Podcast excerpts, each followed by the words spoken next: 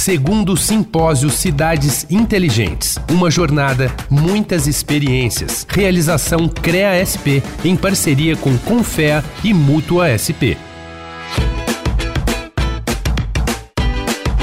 Olá, seja bem-vindo a esse podcast. Eu sou Circe Bonatelli, repórter especial da Agência Estado, e vou falar com vocês hoje sobre fiscalização, regularização e valorização do profissional de engenharia. Os nossos entrevistados são Gilberto Kassab, secretário de Governo do Estado de São Paulo, Paulo Correia, deputado estadual, e Vinícius Marquesi, presidente do CREA. Sejam muito bem-vindos. Essa gravação está acontecendo hoje em meio ao simpósio Cidades Inteligentes, organizado pelo CREA na cidade de Santos. Vinícius, por favor, abre essa conversa contando para a gente sobre o trabalho do CREA, a trajetória da, da, associação profissional e como que vocês trabalham para melhorar a, as condições de trabalho dos profissionais dessa área. Vamos lá, Circe. Pra, primeiro, para a gente é, ilustrar aqui a, é, a, função, né? o porquê existe um conselho profissional de engenharia, agronomia e geociência. Agradecendo a presença aqui do ministro Kassab, secretário de governo, engenheiro, né? profissional registrado no conselho, e o deputado Paulo Correia também, que é uma pessoa que sempre nos abriu é, as portas para levar as demandas da categoria aí quando precisa da LESP no, no âmbito legislativo estadual. Uh, mas vamos lá, a, a função do conselho é fiscalizar o exercício profissional. O exercício profissional, não o profissional. Como? Né? Exigindo profissionais à frente de todas as atividades técnicas que nos compete por lei exigir essa responsabilidade profissional, esse profissional. Para quê? Para proteger a população. Então, o que, que o CREA faz? Protege a sociedade. Né? Então, dentro desses trabalhos que a gente desenvolve, além de a gente trazer uma eficiência maior, né, buscar essa exigência, o cumprimento da lei, a gente pauta uh, assuntos como cidades inteligentes, que é um assunto que ele é abrangente dentro de eixos que a gente determinou, para que a gente consiga, por meio do debate, né, levar soluções para os problemas dos municípios, sempre valorizando o profissional e exigindo o profissional à frente dessas atividades. Então, de uma maneira bem resumida, é, é dessa maneira que a gente vem trabalhando nos últimos anos. Bom, e esse, esse é um trabalho que também a gente sabe envolve parcerias com o setor público, secretário, ex-ministro, a gente sempre chama de ministro. Gostaria que o senhor comentasse também sobre como que o poder público pode apoiar a atividade da profissão. O poder público pode apoiar e ser apoiado. É, em diversas situações, o CREA ele dá o apoio, faz parcerias, faz convênios, oferece estudos. É o que acontece aqui hoje, por exemplo, na cidade de Santos. É um apoio do CREA, uma contribuição que ele está dando com esse simpósio que nesse simpósio, com a presença de 3.500 engenheiros, você tem aqui uma série de questões que estão sendo discutidas, deliberações que vão ser acatadas pelo CREA e pela administração pública, pelo Poder Executivo, não é? E também o inverso, né? O poder público pode apoiar, pode patrocinar o CREA, pode é, fortalecê-lo numa parceria saudável para o Brasil. Nós temos nessa área de tecnologia, de fiscalização, situações de fundamental importância. Vamos lembrar aqui o episódio de São Sebastião, a tragédia de São Sebastião, no último mês de janeiro. O que aconteceu lá? Falta de fiscalização. Falta de fiscalização da prefeitura, do poder público, que permitiu que as famílias ocupassem áreas de risco. Que todos nós sabemos que a área de risco elas têm que ser impedidas a sua ocupação, porque acontece a tragédia e infelizmente faltou fiscalização. O CREA, como disse o Vinícius, como lembrou o Vinícius, ele tem como uma das suas principais responsabilidades a fiscalização do exercício profissional e a fiscalização das ações da engenharia. Então, é algo muito importante, uma das instituições mais poderosas, mais importantes na construção do desenvolvimento da nossa infraestrutura. Deputado, o tema está na sua agenda também? Como que o senhor trabalha dentro da sua atuação para valorizar o profissional de engenharia e buscar parcerias para reforçar também a atividade e a fiscalização da, do, do, trabalho dos engenheiros? Bom, primeiro é um prazer poder estar aqui ao lado do nosso secretário Kassab, secretário de governo, presidente Vinícius, e é um prazer poder falar com vocês aqui. Eu participei é, desse simpósio, eu vejo do, do trabalho e da dedicação que essa diretoria atual, presidida pelo Vinícius, tem aqui se importado com o profissional.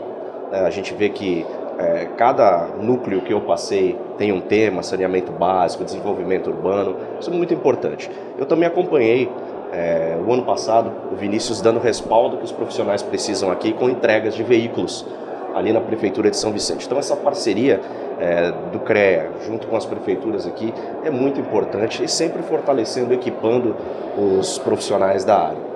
A gente vê também que é muito importante quando a gente traz um assunto de cidades inteligentes e aqui na Baixada você sabe o problema que a gente tem das palafitas, das encostas, muito bem colocou o ministro ali no litoral norte, e a fiscalização é primordial, a gente tem que estar sempre perto do CREA. O que eu tenho feito nesses últimos anos é conversado bastante com o Vinícius, que tem aproximado o CREA da Assembleia Legislativa, para que a gente troque ideias, experiências e aproxime mais os municípios que a gente tem contato, para a gente trazer esses profissionais mais perto do poder público. Vinícius, como essa fiscalização do CREA acontece e como e o que vocês fazem quais as atividades quando encontram um sinistro, por exemplo? Uh, vamos lá, né? Primeiro, a, fiscalização do CREA é, ela é muito orientativa. Né? A gente tem um corpo de fiscais, colaboradores do conselho, e todos esses profissionais que estão aqui, Cis, eles são inspetores. O que são os inspetores? Eles auxiliam a fiscalização. Então a gente tem pelo menos um de cada um dos 645 municípios que nos ajudam a fazer com que a fiscalização chegue de maneira mais eficiente, né? Então, a, gente percorre todas as atividades de todos os ramos de engenharia, agronomia e geociências, exigindo essa responsabilidade técnica.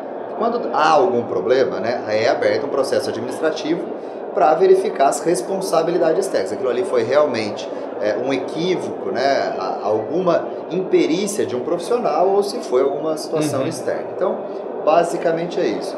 Mas acho que uma questão também de ser aqui ressaltado é que todo esse trabalho está sendo compilado e está sendo entregue em forma de um relatório técnico.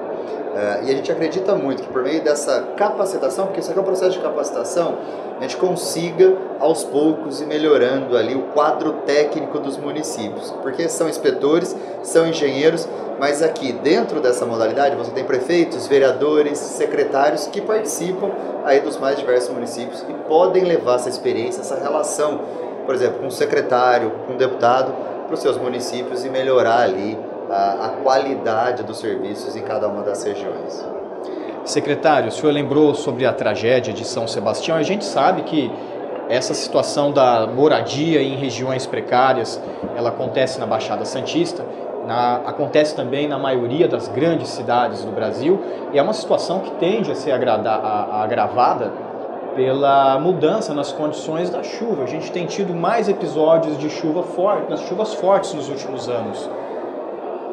Esse é um trabalho, a, a prevenção e a fiscalização está na agenda do governo, do Estado? que vocês vêm atuando para minimizar, para contornar, para evitar que esse tipo de situação aconteça? Primeiro está na agenda e haja vista a própria ação do governo do Estado do Litoral Norte, já preparando o Litoral Norte para as próximas chuvas. O que é importante registrar é que nós temos que ter uma previsibilidade nas ações do governo. Eu, por exemplo, defendo que qualquer investimento em habitação social seja direcionado para as pessoas que moram em área de risco. Nós temos que priorizar as áreas de risco para que a gente não tenha mais é, tragédias como essa. É evidente, pode-se admitir exceções, mas sejam exceções, que as regras, Paulo, seja no investimento municipal em habitação social qualquer que seja o município, do Estado, qualquer que seja o Estado, e do governo federal, que tenha como foco as pessoas que moram em área de risco. Deveria haver uma lei federal impondo isso para todos os estados, para todos os municípios. Deputado, e o senhor, o que, quais os principais pontos a serem observados no mapeamento de áreas de riscos? Qual é a sua experiência na região da Baixada? O que, que o senhor observa na realidade daqui? Justamente aqui pegando um gancho no que disse o secretário. Eu estive há pouco tempo na Secretaria de Habitação, com o secretário Marcelo Branco, levamos ali algumas sugestões o secretário prontamente está viabilizando um estudo aqui para a Baixada, principalmente um lugar é, crítico que a gente tem, que é aqui na Vila Margarida. Nós temos praticamente 40 mil pessoas que moram em situação de palafitas, área de risco, ou seja, é, acho que é a maior do país.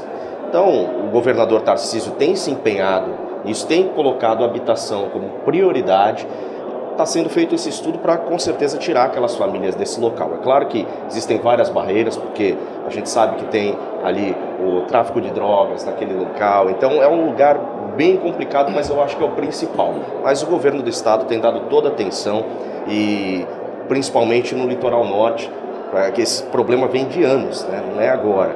Então, tenho certeza que o governador vai entregar o maior número de habitação que, de habitações que a gente precisa para tirar essas pessoas em situação de risco. Eu tenho acompanhado de perto e sei o, a prioridade que o governador tem dado nesse assunto. E a gente falando aqui sobre a atividade dos engenheiros, é bom lembrar que nos últimos anos uh, o Brasil viveu um período de muitos lançamentos imobiliários que agora estão se transformando em obras. Os canteiros que antes tinham estandes agora estão se transformando em obras boa parte deles está relacionada ao programa Minha Casa Minha Vida. Existem programas estaduais e municipais, Brasil afora, uh, e, e, tem pela frente o, o prenúncio de um, um, novo PAC pelo governo federal. Quer dizer, a demanda por profissionais de engenharia tende a crescer, já está crescendo, tende a crescer. Qual é o cenário do mercado de trabalho nessa área? Uh, a gente tem um relatório da McKinsey que, que aponta é um assunto bastante sensível de se falar, que aponta até 2030 um gargalo de um milhão de profissionais é, das áreas tecnológicas, e aí quando você ali aprofunda no relatório, fala muito das engenharias, né? A gente vai precisar de quantidade e qualidade. Então, a gente vai precisar de mais profissionais e nós não temos capacidade de formar esse número de profissionais e profissionais mais capacitados. Isso é um ponto de atenção, isso é um ponto de debate, a gente precisa, sim, porque para o país se desenvolver e você fazer uma relação com países que, que a economia performa bem, eles têm um quadro de profissionais técnicos realmente para suprir essas demandas. A gente sabe que uhum. ah, eixos como infraestrutura, construção civil, elas realmente ativam a economia de maneira muito positiva, mas você precisa ter esse alicerce que é o profissional, né? a empresa. Né? Então, esse assunto é um assunto que preocupa. Né? É um assunto que a gente precisa ter atenção. Vai faltar engenheiro se a gente não tomar nenhuma atitude agora e a economia continuar apontando para uma melhoria, como vem apontando, o Estado continuar apontando, o Estado de São Paulo a gente tem uma, uma, uma, situação um pouquinho mais confortável com relação à formação de profissionais, nós temos 100 mil estudantes de engenharia e 25 mil novos profissionais todo ano, esses são os dados do Conselho. Né? No país, provavelmente falte profissional sim. Bom, e, e, a gente tem boa parte dos estudantes vem de escolas, de, de universidades públicas no estado de São Paulo, tem a Unesp, tem a USP, tem alguma coisa relacionada a, aumento de vagas nessas universidades? Não, não tem necessidade disso aqui? Essas universidades têm um orçamento público, não é? Qualquer alteração precisa ser feita com muito cuidado, muito critério, porque o recurso público é finito, não é? é ele, as receitas das três universidades públicas se baseiam no ICMS, portanto é algo que não pode ser acrescentado. Mas existe, sim, até porque na medida que o tempo passa, a engenharia ocupa mais espaço e algumas profissões elas estão já é, perdendo a sua utilização, né? os alunos não se inscrevem para os vestibulares. Eu acredito que gradualmente vai haver sim essa migração e essa possibilidade de ser oferecidas mais alternativas, mais vagas para a engenharia brasileira. Quando eu contei para alguns amigos que iria fazer um, um podcast, ia participar de uma entrevista sobre esse tema da atividade profissional, uma pergunta que foi recorrente é: puxa, por que, que não existe para engenharia uma prova nos mesmos moldes da OAB para os recém-formados se habilitarem a praticar, entrar na prática da profissão? Isso é interessante. é, a prova né, da OAB, ela determina se o profissional é bom ou ruim? Só tem advogados bons que tem, que tem habilitação na V? Não, né? Todas as profissões você tem bons profissionais e profissionais ruins. A engenharia tem algumas dificuldades, né? Primeiro, que não é um curso único. A gente tem engenharia, e aí você tem civil, a, a elétrica, a mecânica, a segurança do trabalho, então são diversas, então isso gera uma complexidade maior. Tem as geociências, então geologia, geografia, teologia são profissões que a gente também, nós também somos responsáveis e agronomia. Então são várias engenharias, são várias profissões. Isso dá uma complexidade muito maior. E outra coisa, assim, se você acompanhar é, mundo afora, né, a forma de avaliar hoje não é mais colocando uma prova em um dia, depois de cinco anos de graduação, que você vai falar se uma pessoa pode trabalhar ou não, se ele é um bom profissional ou não. Então, olhando para um conceito mais moderno de avaliação, acho que a certificação, a atualização profissional constante, a capacitação são ferramentas muito mais eficientes de você nivelar o mercado do que uma prova durante um dia e a partir dali você é bom ou não. Só uma pergunta, Vinícius. Se vier a prova, é daqui para frente, né? Exatamente. Ufa! no seu tempo não teve a prova. É, é um debate bom, mas por tudo que a gente observa, não é o melhor modelo de você fazer seleção, de você avaliar a profissão, entendeu? Tá ótimo. Bom, nosso podcast está chegando aqui na reta final. Deixa o espaço aberto para as considerações finais. Secretário, começando Só pelo senhor. cumprimentá-lo aí pela presença. O podcast de vocês é um dos mais respeitados do país, com muita credibilidade, com muita audiência, e a presença de vocês aqui faz a diferença para esse simpósio. Muito obrigado. Deputado. Muito obrigado também, agradecer. É um prazer poder estar aqui com vocês nesse podcast. Parabenizar mais uma vez o Vinícius e toda a sua diretoria pela organização. Com certeza é um prazer poder receber aqui na minha cidade de Santos, eu que sou de Santos, é, esse simpósio que só enriquece aí o currículo e o conhecimento de todos os profissionais. Parabéns. Muito obrigado. Vinícius, sua vez. Para a gente é uma honra, mais uma vez, é, uma alegria né, receber referências né, da gestão pública, da, da, política, né, por meio dessa aproximação, por meio da valorização dessas pessoas que há muito tempo estão trabalhando aí dia a dia para a melhoria da profissão e da qualidade de vida das pessoas em seus municípios e agradecer a presença de vocês também, cobrindo o evento para a gente. O vai estar sempre à disposição no que puder contribuir nos debates aí que afetam a nossa classe. Tá ótimo. Muito obrigado a todos vocês pela participação e vocês que acompanharam esse podcast, também muito obrigado pela audiência. Esse podcast é uma produção do Estadão Blue Studio em parceria com o CREA. Vejo vocês numa próxima. Este podcast foi gravado durante o segundo simpósio Cidades Inteligentes, realizado nos dias 4 e 5 de agosto em Santos, São Paulo. Uma realização do CREA SP em parceria com Confea e Mútua SP.